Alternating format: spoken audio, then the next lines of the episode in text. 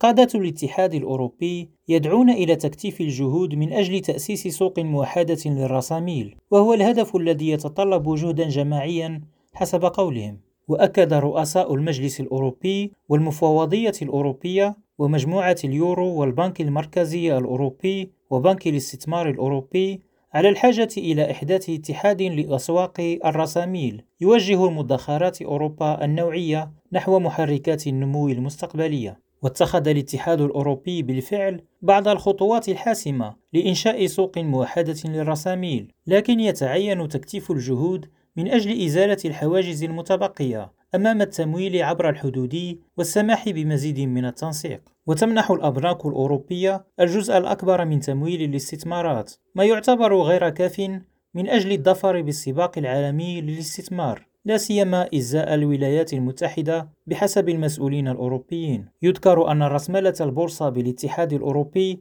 هي أقل من نصف مثيلتها في الولايات المتحدة، أخذا في عين الاعتبار الناتج المحلي الإجمالي، وهي كذلك أقل من المسجل في اليابان والصين والمملكة المتحدة. هشام بومهدي ريم راديو بروكسل